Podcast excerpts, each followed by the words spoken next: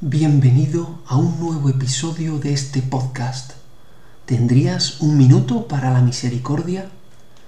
La frase de hoy procede del libro de los Salmos y dice así, Misericordia, Dios mío, por tu bondad, por tu inmensa compasión borra mi culpa, lava del todo mi delito, limpia mi pecado. En este salmo que te he leído, el salmista siente la necesidad de experimentar la misericordia de Dios ante su visión de todo el pecado que ha cometido, apelando a su corazón bondadoso. Te pregunto, ¿te sientes pecador? Quizás indigno del amor de Dios. ¿Crees que has cometido demasiados errores en tu vida o que ya no tiene arreglo?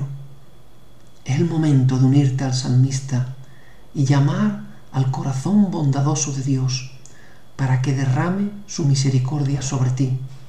Él está deseando. ¿Y tú? Jesús, en ti confío.